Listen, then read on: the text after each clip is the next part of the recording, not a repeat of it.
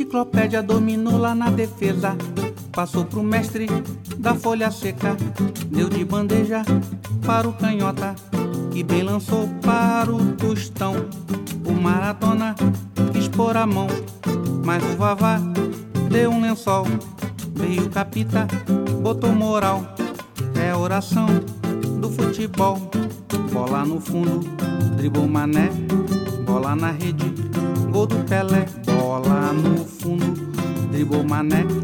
Bola na rede, gol do Pelé. Olá, você ouve Camisa 8 e eu sou Felipe Corvino. Hoje eu sou a abertura do podcast, apresentando a nossa convidada.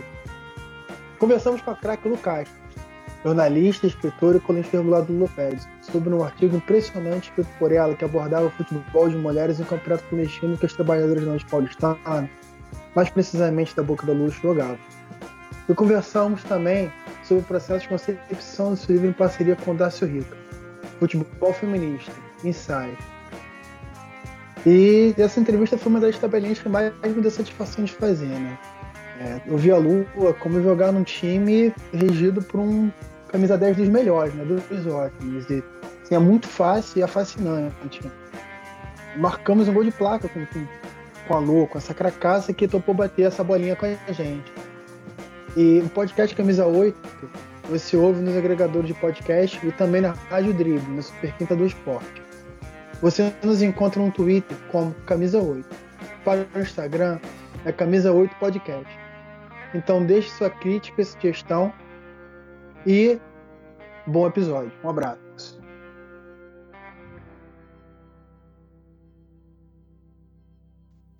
Lu, bom dia. Para a gente começar o nosso bate-papo, você apresenta aí os nossos ouvintes. Quem é a Lu Castro, né? a Lu jornalista, escritora, a mulher apaixonada por futebol? Fala pra gente quem é você para a gente começar nosso bate-bola, Lu. Bom dia, Cláudio. Bom dia, Felipe. Obrigada aí pelo convite. É sempre muito bom é, conversar e falar do, do, nosso trabalho, né? Ai, falar da gente é difícil. Eu não vou meter o Pelé nesse rolê, né? Do tipo, falar em terceira pessoa. Ai, a Lu Castro. É, eu sou jornalista, né? Eu, mas eu sempre escrevi, né? O escrever veio antes de da, da profissão, né, do ofício. E o futebol também é desde que eu nasci, na verdade.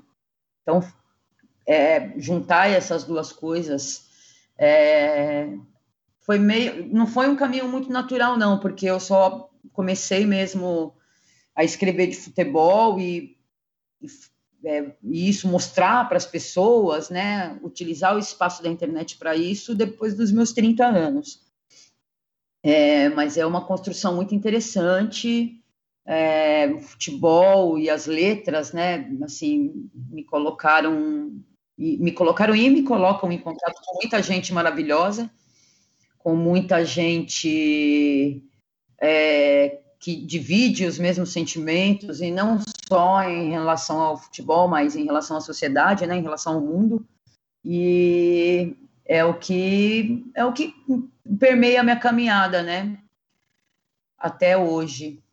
Então, a, eu sou isso, né? Eu sou escrever sobre futebol, sou mãe de três mulheres, já todas adultas, e estou fazendo licenciatura em geografia, tentando aí é, utilizar também a geografia nessa discussão do futebol. Né? A gente tem bastante historiador né, no, no futebol.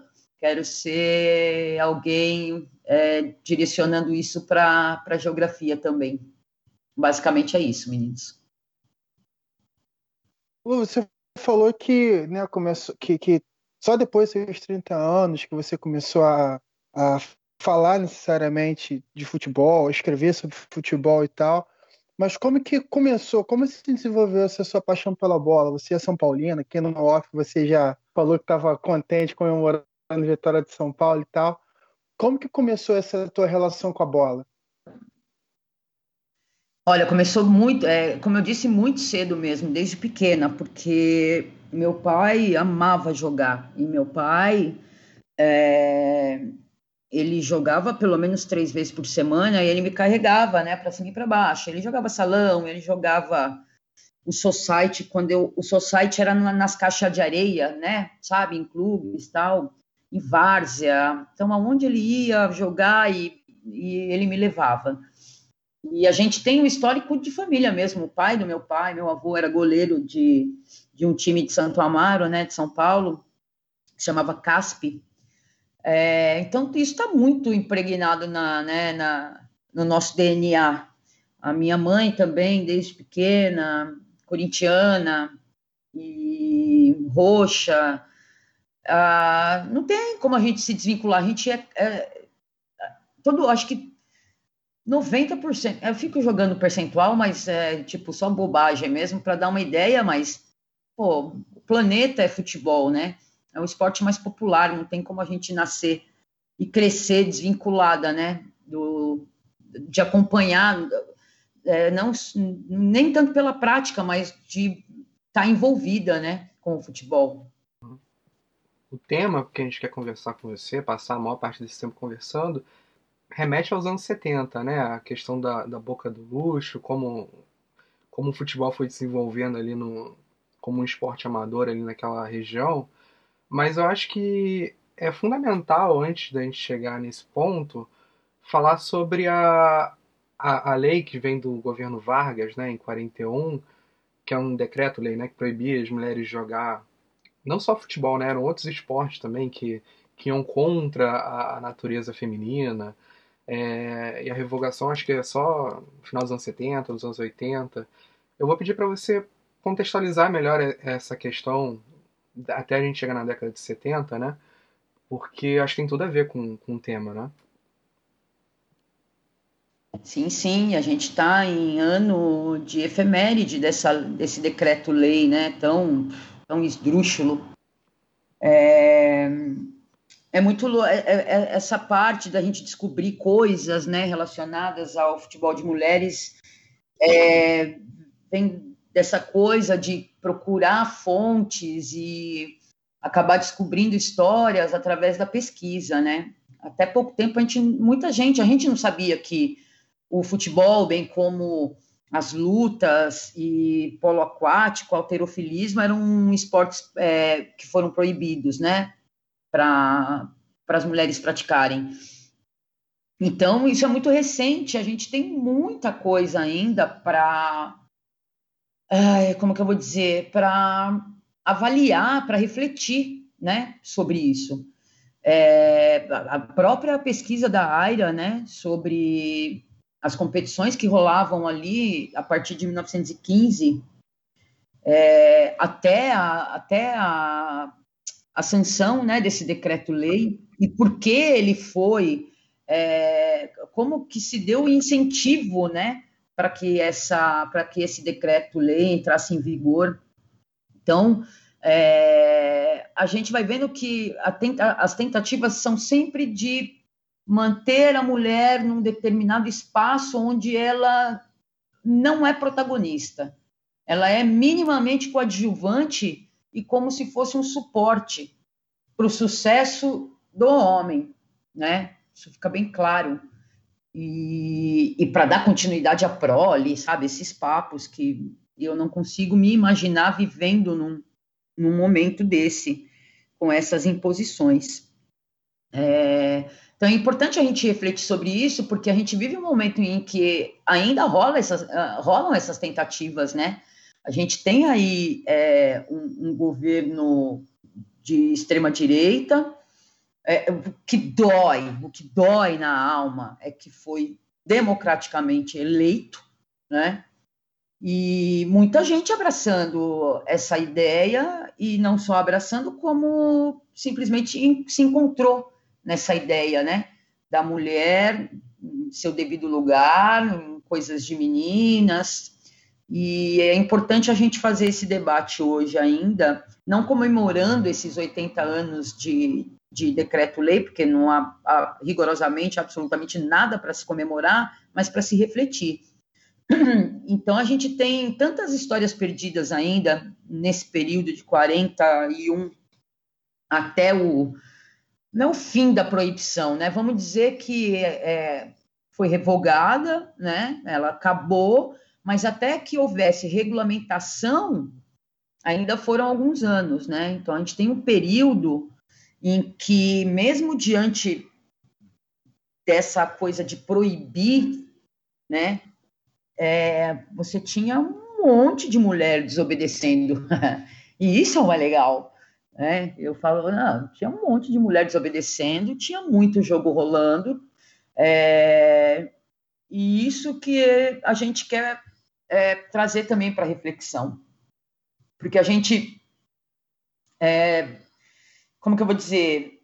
A gente tem muita campanha e com o uso de palavras, às vezes, que eu fico eu fico injuriada, porque eu falo, velho, a gente não tem que pedir nada, né?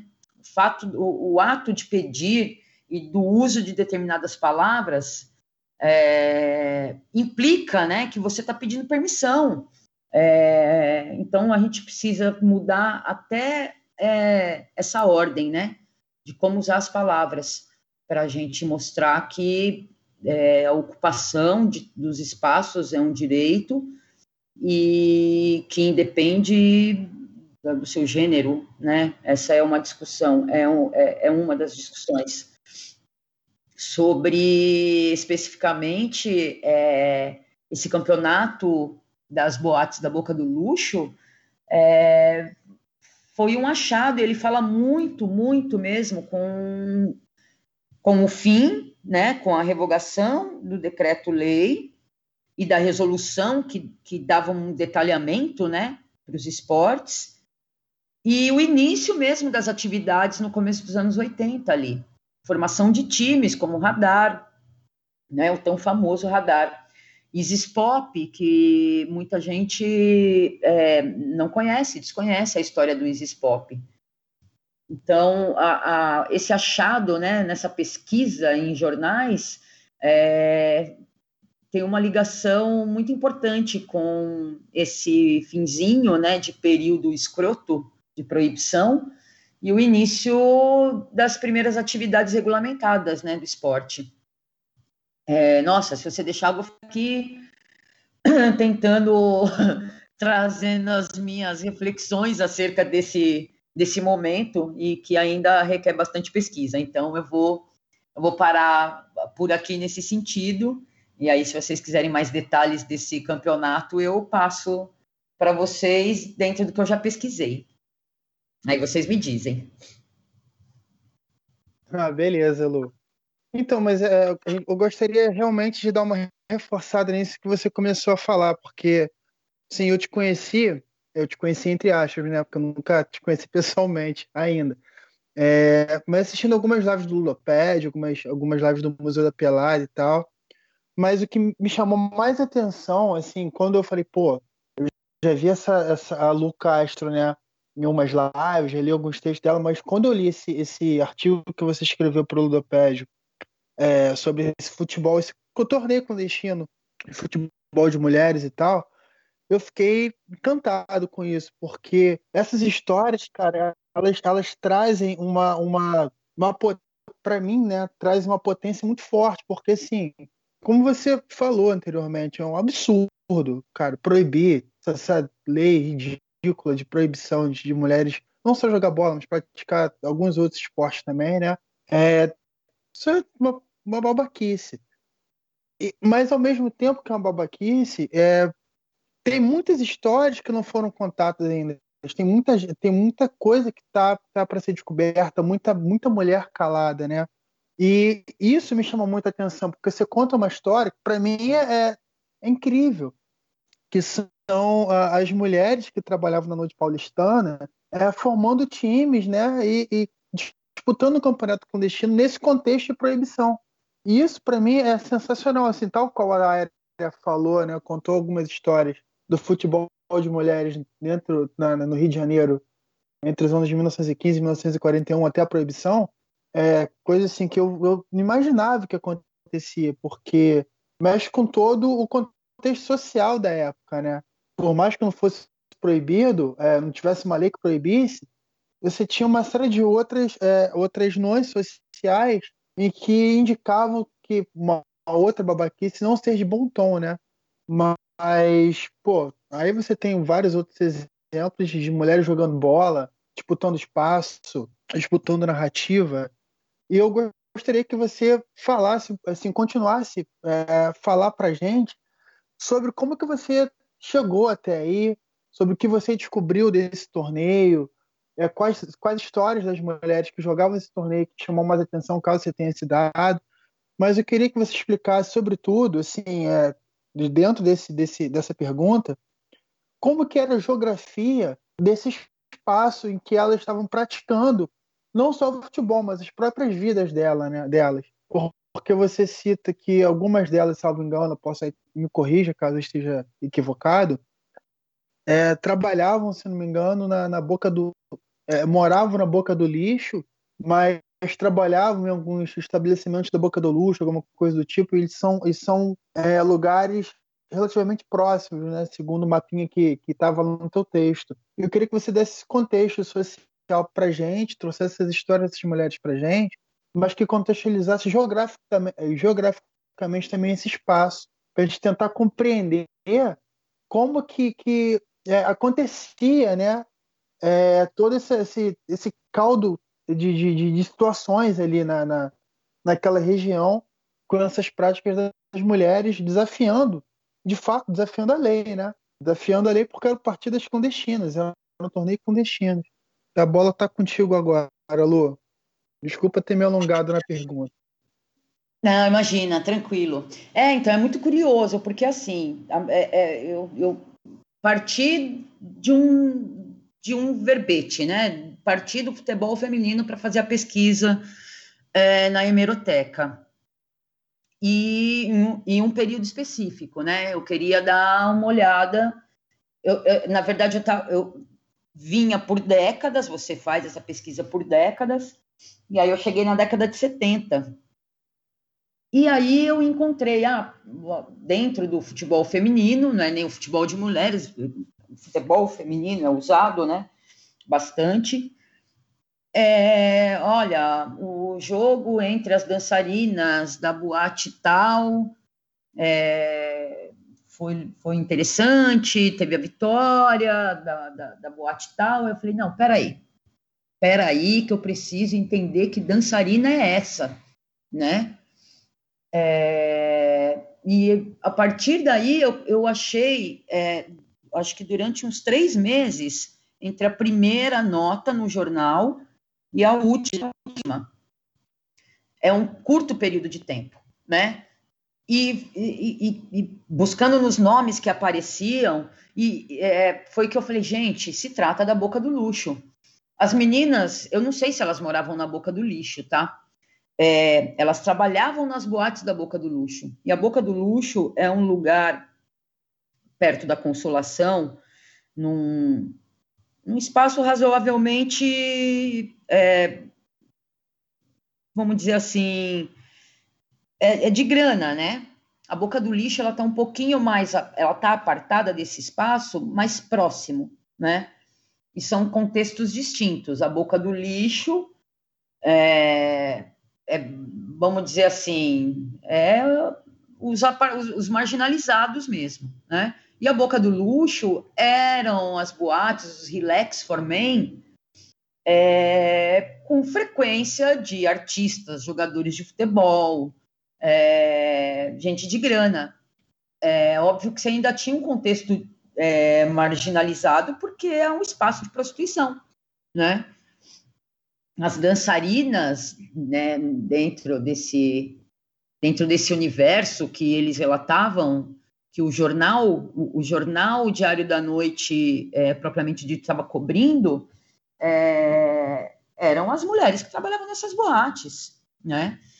Então você já você vê que já tem é, é, já tem esse contexto de pô, são mulheres da noite. E aí, dentro daquela daquela fala falaciosa que é a coisa da mulher de vida fácil, né? E, esses, e, e aí eu descubro que, essa, que esses jogos eles foram organizados por donos por donos de boate, das boates, né? E o cruzamento de dados, assim, tipo, ai, me enlouqueceu, porque falei, tá, mas aonde elas jogavam? Aí eu achei a, a descrição do jogo no campo do Itororó FC. Esse campo do Itororó FC, ele está dentro do espaço do Parque do Povo, ali na Marginal Pinheiros, eu não sei se vocês conhecem, é, perto da cidade Jardim, ali é o bairro de Itaim, na verdade, e era um complexo com vários campos de várzea, e é um patrimônio tombado, né? Eu, e, e aí eu enlouqueci mais, que eu falei, elas jogavam dentro desse espaço que tem um estudo de uma galera da USP fantástico, que é, é, é foi um introdutório para o tombamento daquele espaço. Eram vários campos de futebol ali. E quem recebia, e, e, e, que tipo de jogos eles recebiam ali até então, qual era a informação que se tinha? Que aqueles campos recebiam os jogos dos trabalhadores em restaurantes e bares São Paulo. E quando eles se reuniam às segundas-feiras pela manhã. Porque era o horário que eles tinham para diversão. Final de semana se trabalha, né? É, o contexto da várzea, assim, sai um pouquinho daquela coisa do domingo pela manhã, de futebol, de churrasco, de samba à beira do campo, e ele chega numa zona é, de classe média alta, no Itaim, trazendo toda essa galera que trabalhava em bar, em restaurante, mas até então eu tinha isso, bar e restaurante. Quando eu acho nas notas na, na, nas notas ou nas pequenas matérias do jornal do Diário da Noite que as meninas, que essas dançarinas faziam jogos, fez alguns jogos no campo do Itororó, eu enlouqueci. Falei, olha a geografia aí, né? Que coisa louca. As meninas jogaram ali. Eu preciso achar alguém que tenha jogado ali. Porque eu preciso de alguém que, pelo amor de Deus, seja testemunha ocular desses jogos, né? Ou de algum jogo dessas mulheres. E infeliz, é, assim, eu encontrei uma pessoa que tanto estava, tanto é, é, frequentava é, com algum afinco a boca do luxo, como também tava, é, participava desses jogos, né? Nesse, nesses campos aí do do Parque do Povo. É, mas não lembra de ter visto jogos das mulheres. E encontrar essas mulheres é muito difícil. Porque, veja bem, eu trago um dado: elas eram, elas eram mulheres que trabalhavam nas boates da Boca do Luxo. Né? Se, a, a, é, se alguém compreende a boca do luxo e a boca do lixo, já sabe do que se trata. E às vezes é muita exposição, essas né? Não sei, eu não consegui encontrar nenhuma dessas mulheres. Seria fantástico, né? É, até porque os jornais traziam detalhes.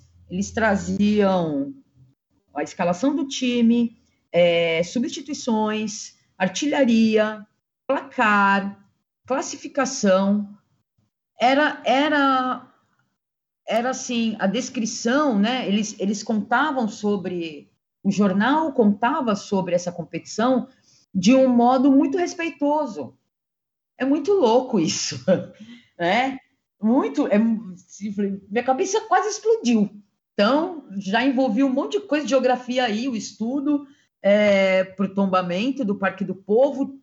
Tinha, de, tinha relato de jogo do campeonato das boates dentro de um desses campos, e depois elas mudaram para o outro campo, que agora me fugiu o nome, é, Estrela do Pari, eu acho, perto do Canindé. Atrás do Canindé, na verdade. Esses jogos mudaram para lá, também não consegui nada. É, mas você vê o deslocamento. Essas mulheres, elas trabalhavam ali, nesse, nesse, nesse espaço da Vila Buarque, se deslocavam para a Zona Sul, para Itaim, para fazer os jogos, e depois se deslocavam para a Zona Norte, para para fazer esses jogos e sempre pela manhã. E aí outras ligações que eu descobri, porque é, o, ele era conhecido como o rei da, do Relax for Men, com algumas casas, não só em São Paulo, como, como também no Rio, como também em BH. E me fugiu o nome dele agora, eu preciso buscar. E ele era o cara que botou o Isis Pop para andar, para competir, e que fez muito sucesso. Então a gente tem aí aquela essa ligação, essa ligação entre esse campeonato, para mim é um link, sabe? É muito importante. E eu só preciso, eu só precisava encontrar relatos mesmo, eu precisava, eu precisava da história oral disso, sabe? É, desse campeonato em 79, com a formação do Isis Pop e a participação em competições já no início da década de 80, regulamentação e jogos contra o radar e tudo mais. É, a, a, o registro oral disso seria fundamental, né? Porque a gente não encontra, só encontrei esse período de alguns meses dentro dos jornais, eu não encontrei mais nada relacionado, eu não sei como terminou esse, esse, esse campeonato é, das boates. É, e é meio frustrante, embora eu tenha fé de que é muito possível que alguém é, chegue a esse a essa matéria, esse texto meu no Ludopédio, como exemplo é, do texto da pesquisa da Carmen Lídia, que eu comecei buscando na natação dos anos é, 1910 e eu tive a felicidade de encontrar, me encontraram, né? A neta da Carmen Lídia me encontrou e eu estou em contato com ela agora. Mas é outra pesquisa, envolve natação, envolve balé, mas de qualquer maneira essa é a ponte, né? Da pesquisa e que eu adoraria encontrar alguma mulher que disputou este campeonato de 1979. A importância dele para trazer uma série de porque aí você escuta quem estava lá.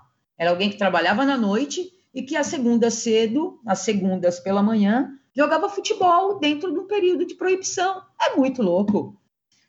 É muito louco. Eu adoraria encontrar. Quem sabe fica aí a minha, o meu apelo. Oi. Não, só de curiosidade, porque você chegou a, a encontrar relatos de de algum jogo, de alguma partida que teve intervenção policial devido à lei, alguma coisa do tipo, porque de repente, assim, é, pode me passou pela cabeça que pode ter algum documento, algum BO, algum registro, alguma coisa em, em nos autos policiais, né? Alguma coisa, alguma coisa nesse sentido. Eu fiquei curioso realmente porque como eram partidas clandestinas, acontecia esse deslocamento, tinha todo esse, esse contexto que você mencionou, é, isso me veio à mente. Eu fiquei curioso de saber se você encontrou alguma coisa nesse sentido. Então, eu acho que não, eu nem procurei, na verdade, porque aí você observa um outro contexto. Você tinha partidas, né, de futebol organizada por donos de boates, né? E a frequência na boca do luxo era de todo tipo de gente, policiais, inclusive, que davam ali uma guarida, sabe, para essa, essa atividade. Então, é, eu, eu tenho dúvida se isso aconteceu é, especificamente para esse campeonato, sabe? Eu acho que e, e eu acho que tem toda a proteção acho que elas tinham também toda a proteção do contexto da várzea ali, sabe? De, da utilização do campo de várzea. Mas a gente sabe que teve em outros momentos, é, é, assim, envolvimento da polícia para tirar mulheres de campo. A gente fez uma. A gente conversou com a Dilma Mendes até num dos Por Outro Futebol, no Ludopédio, e ela conta de se esconder de estar tá no campo e achar um buraco e se esconder no buraco para não ser presa. É, mas isso um pouco antes, né? Acho que um pouco antes. Nesse contexto do campeonato da Boca do Luxo, eu acho que é, é, é, uma suposição, veja bem, né? Eu não cheguei a pesquisar, mas é muito interessante que se faça essa pesquisa. Eu acho que é um pouco difícil ter alguma coisa de registro de alguma ação policial, né? É, em razão dessa rede, né? Que envolvia é, todos os personagens da Boca do Luxo. Você tem relatos muito interessantes é, nos jornais, sem, sem envolver o futebol de mulheres, mas envolvendo a boca do luxo de é, jogadores de determinados times que foram vistos lá. É, o Mário Américo, o massagista, era um grande frequentador da Boca do Luxo. É, é, Ângela Maria dizendo que adora, adorava cantar nas boates da Boca do Luxo. Nelson Gonçalves vivia na Boca do Luxo. Então você vê que é um ambiente que tem ele tem um ele tem um esquema ainda, sabe, de, de proteção. Então eu, eu, eu não creio que tenha acontecido algo no sentido, mas é só uma suposição. Mas é uma pesquisa muito interessante de fazer viu, Felipe? Eu acho que vale, né, fazer uma pesquisa nesse sentido. Então, Lu, eu queria aproveitar essa sua resposta, é, porque eu acho que ela tem a ver um pouco também com, com o que eu queria falar, porque, como a gente já viu, né, a, a proibição da prática do futebol pelas mulheres ela é anterior à ditadura militar, né, pelo menos em, em duas décadas. Então, e, e você dá é, luz a esses registros que eles são da década de 70, né, durante a ditadura. E a gente sabe que as pessoas conseguiam driblar o governo e se organizavam de, de várias maneiras, enfim. O que eu queria saber é como, é, como era a relação da ditadura militar com, com a prática do futebol, né? Porque, ainda que a lei seja anterior à ditadura, é, ela continuou em vigor embora a prática existisse, né, às claras, como você, você bem mostra, né? É, então, você tem um recrudescimento na ditadura, né? Tanto que a resolução que do CND, né, do Conselho Nacional dos Desportos, ele ele determina quais são os ele, ele, ele não determina, ele dá clareza aos esportes que estão proibidos. É, é de 65 é pós-golpe. É, e você tem no ano, acho que ano, acho não, em ano de 5, 68, né? A gente tem um monte de futebol acontecendo. Você tem é, um, uma rivalidade muito legal acontecendo entre Niterói e São Gonçalo. E isso é registrado em jornal, né? E tinha várias brigas, porque você tinha o delegado é, que também às vezes atuava como juiz em, é, de, de futebol, né, no, amador, é, impedindo, é, sendo convidado para apitar o jogo de mulheres. é muito louco isso. Mas ele já tinha proibido, e aí ele aceitou. É, então, bom, primeiro a gente tem que deixar é, é, é, deixar sempre fazer é, fazer ficar claro que a, além do que é, os milicos sempre foram muito burros, né? Sempre foram muito estúpidos. então era fácil dar essa volta. Você tinha muita mulher jogando, mesmo no contexto da ditadura. E mesmo com esse, com esse recrudescimento e essa clareza na, na lei, é, com a resolução número 7 de 65, que já era um ano depois do golpe. É, então, você tem aí um, um quadro de desobediência é, dupla. já vinha de um governo Vargas, né, de 41, é, atravessou os séculos aí com as mulheres continuando jogar bola, e chega num ano, né, em período de ditadura, com as mulheres continuando jogar do mesmo jeito. E é, tudo que eu consigo dizer é que eles sempre foram burros, sempre foram estúpidos. nessas tentativas de cerceamento, apesar da violência e tudo mais.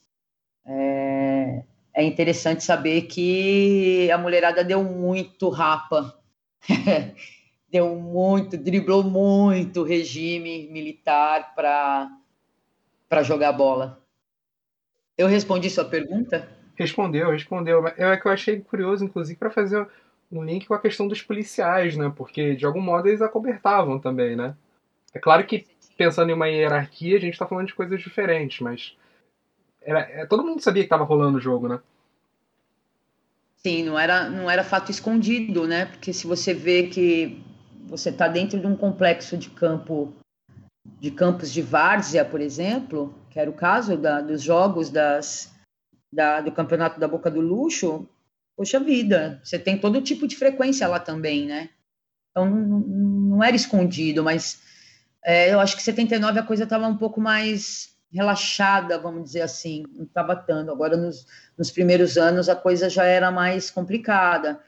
É, e ainda assim rolava, e as mulheres se manifestavam, e tem recortes muito interessantes é, de, do final dos anos 60, 68, entre esses times, que era o Guarani, era o Guarani de Niterói e o Esperança de Columbandê, Columba, uma coisa, é, Colubandê de São Gonçalo.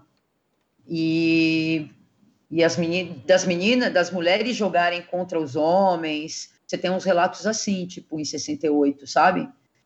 bem legal. E já tinha craque, que era goleadora, e isso também o jornal trazia. Esse está mais especificamente no Fluminense, no jornal O Fluminense da época. É, tinha algumas letras, assim, algumas, algumas notas de jornal com chiliques.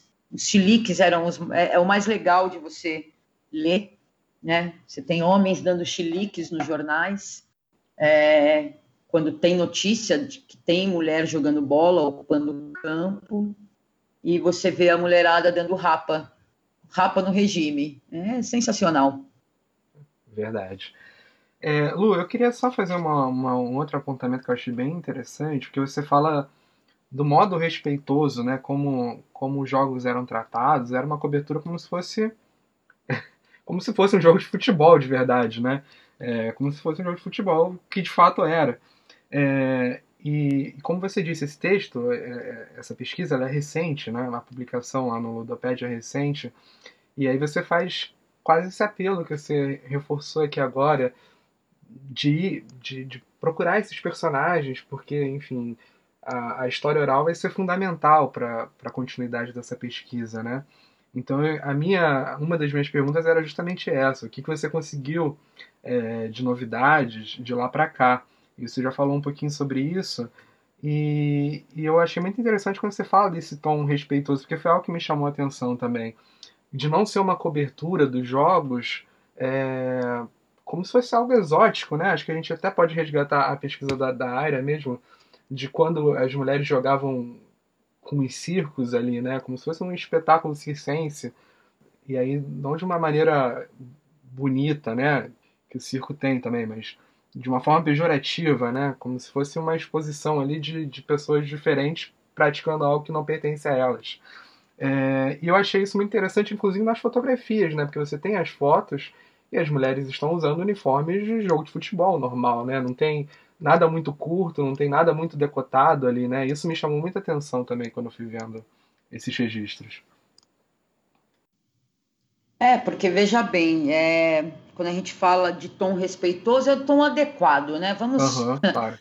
vamos, vamos ajustar a, a, a, as palavras, né? É o tom adequado para você é, é, reportar o que foi uma partida, o que é um campeonato. É, quando você pega publicações recentes, inclusive que a gente foi para um, uma briga maravilhosa na internet com uma manchete de um jornal, acho que de Manaus, acho que por ocasião do torneio internacional que aconteceu por lá, e as mulheres e a seleção e a seleção ganhou da Rússia, eu acho que de 4 a 0, e eles estamparam uma manchete nojenta é, sobre essa vitória. Não sei se vocês chegaram a ver isso. É, a manchete era ah, as mulheres dão de quatro na Rússia, sabe? Uma coisa assim. E isso muito recente, né? Isso é novo. Quando você pega uma nota de jogo relatado é, no final da década de 70, ainda dentro do contexto de proibição, e você tem um jogo, você tem um campeonato sendo reportado, você tem as informações é, de artilharia, né?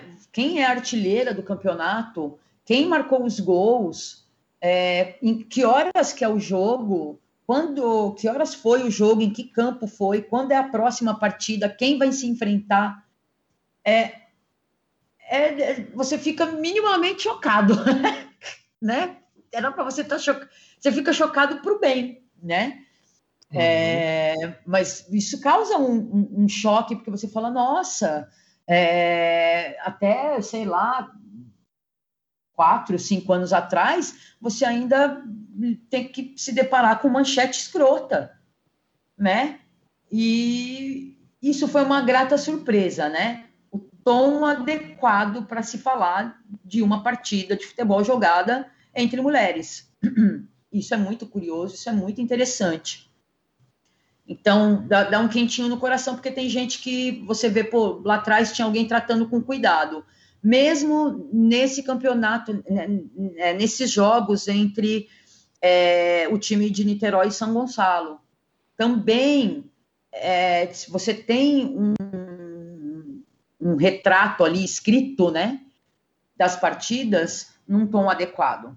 Isso é muito interessante de ver é, sobre é, esse apelo de encontrar alguém é, que possa dar sua contribuição oral é, sobre esse campeonato em específico, é, eu, eu, eu, digo né, que eu tenho esperança de que apareça alguém, e quanto mais a gente botar a, a pesquisa para rodar, maiores são as chances. É, porque eu, eu consegui encontrar alguém que foi da convivência da minha pesquisada durante três meses. Não era sobre futebol, é, foi uma pesquisa que aconteceu durante os primeiros meses da pandemia, então eu tinha tempo, né? Estava é, focada, eu consegui mergulhar nisso para encontrar uma personagem que no início do século XX é, já trazia essa coisa de ocupar os espaços, é, de se posicionar, acho que mesmo sem nenhuma noção do que, do que era um, um posicionamento mais firme de mulher e dentro de um contexto de luta feminista, sabe? E, e eu consegui encontrar, né? A, a pesquisa chegou a uma descendente é, da mulher pesquisada, que era a Carmen Lídia. Então, por que não? Porque, por que não acreditar que, de repente, possa aparecer alguém alguém do contato, do, da, do convívio dessas mulheres, de uma dessas mulheres, e que presenciou algum jogo, que tem alguma coisa para falar, algum detalhe para dar, porque é o que eu falo, você tem todo o contexto de prostituição de São Paulo, né? Dentro de um espaço é, muito contado, muito falado, explanado de todas as maneiras, em prosa, em verso, em música, em notícias, enfim. É, não é possível que ninguém tenha presenciado, né?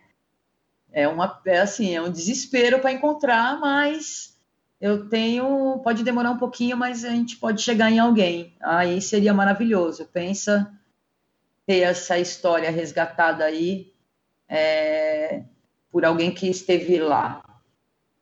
Também sim, não sei se eu respondi para você, Cláudio. Não, respondeu sim. Eu acho, eu acho muito curioso porque é isso, né? Você tem, tem muito registro.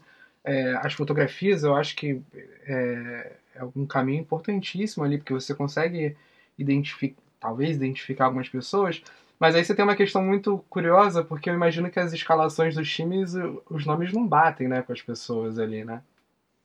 Ah, tem, tem nome da noite, né? Uhum.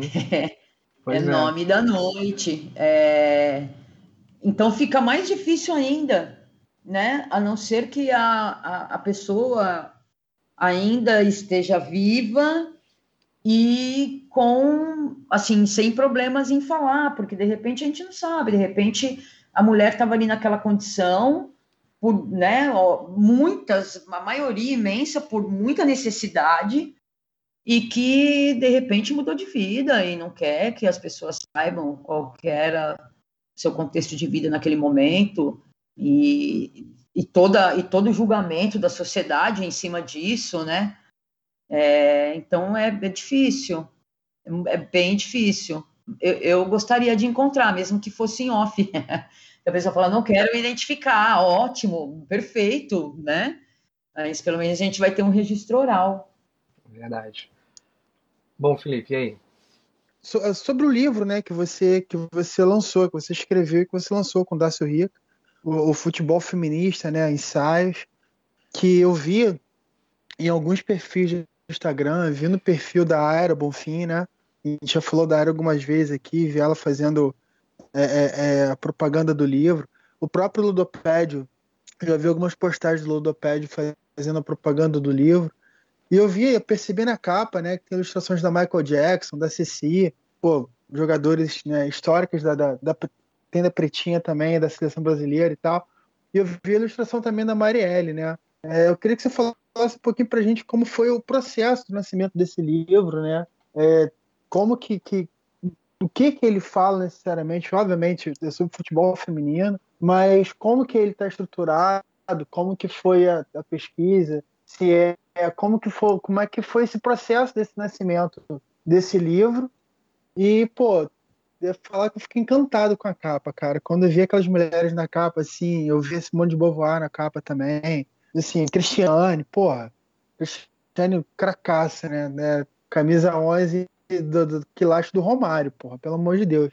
E, assim, fala pra gente como é que foi esse, esse processo de escrever, de lançar o livro e parabenizar, né, cara, pela capa incrível. Infelizmente ainda não li, mas eu posso ter certeza que já foi no link do Ludopad para poder encomendar. Você falou que não tá. Vai tirar uma segunda, uma, uma segunda, uma segunda edição que já esgotou. Mas você pode ter certeza que assim que eu tiver oportunidade, vou, vou botar aqui na minha bibliotecazinha assim, porque, porra, eu fiquei, fiquei encantado. Aquele papo que a gente teve prévio, né? Quando fui te convidar para fazer a, a, a, entrevista, que vocês não sabiam se ia topar ou não, que bom que você topou, que tá sendo ótimo pra gente. Mas quando você falou do livro, fui pesquisar assim, eu falei, porra, cara, a capa me deixou encantado. Depois no Ludopédio tem, tem alguns capítulos, né? Primeiro tempo, intervalo, segundo tempo, aquela coisa toda. Então conta pra gente como é que foi esse, esse nascimento do livro, Lu. O livro, a ideia do futebol feminista, é, o idealizador né, do livro é o Dárcio. E o Dárcio me convidou para escrever junto com ele é, essa obra. A gente, o processo foi, não é fácil, né? Porque a ideia de colocar feministas e mulheres do futebol dentro do mesmo campo, é, não é fácil, mas a gente queria, que, acho que o, o fundamental era trazer para a compreensão de, é, das pessoas que, sem o feminismo, sem a luta das mulheres, né, de muitas mulheres, a ocupação desse campo não ia ser possível, né? Mas como que a gente ia contar isso para as pessoas para a gente tentar minimamente sair da nossa bolha, falar para fora dela, porque é muito fácil, é muito legal e muito cômodo falar disso é, para quem compartilha das mesmas, da mesma visão de mundo, das mesmas opiniões, das mesmas ideias, né? Então, a ideia era falar para fora, né? Porque tem tanta mulher importante na história e muita gente desconhece. Como que a gente vai contar isso? Então, de início, o livro, o livro não estava fluido, o texto não estava fluido, estava chato, estava pesado, tava, não estava legal, né? E a gente viu aí a necessidade, é, submetemos o livro a uma leitura prévia também de algumas pessoas e é, a, a, o olhar das pessoas sobre essa primeira sobre essa primeira escrita, né, é, foi a mesma. Então, falei, não, a gente precisa mudar. Sentamos eu e o Darcio, ficamos um tempão falando pelo telefone. E aí surgiu a ideia de contar essa história na forma de uma partida de futebol, né? É, então, como que a gente ia colocar as, as histórias das mulheres, as mulheres feministas, nesse contexto? É...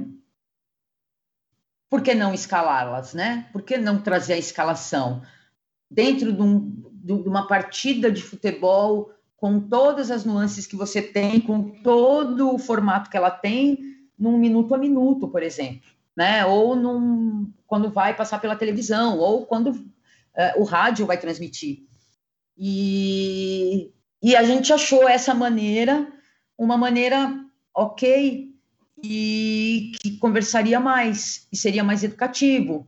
É, para quem desconhece a história de muitas mulheres e até mesmo sobre os marcos do futebol de mulheres, né? Não estou trazendo tantos detalhamentos, mas eu estou trazendo marcos contando isso como se fosse um minuto a minuto de jogo, é, utilizando jargões do futebol para isso. Né? A gente conversa, o, esporte, o futebol é popular não à toa. Né? Ele faz uma série de. Ele se comunica de diversas maneiras né? É, com as pessoas. E essa comunicação para o feminismo também, por que não? Então, a ideia de fazer a escalação das, das mulheres com as devidas camisas, seu posicionamento dentro de campo, trazer ali uma, uma, uma mini bio dela, né? É, é, quase soa como um verbete, mas está é, dentro do contexto dessa narração, né? Dessa, é, é, desse espetáculo, né? Da transmissão de um jogo, é, foi fundamental trazer os marcos do futebol feminino no minuto a minuto, é, a gente ter a nossa comunicação voltada pro popular e não pro acadêmico, né?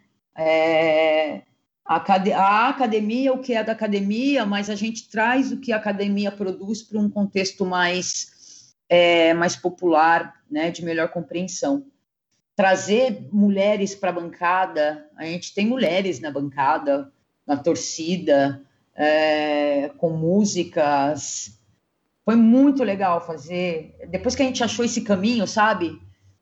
A coisa deslanchou. Foi, foi muito legal é, definir o público para quem a gente quer falar, com quem a gente quer conversar, é, trazer para esse debate, tra trazer a compreensão do feminismo como é, um posicionamento como política, não como guerra, né?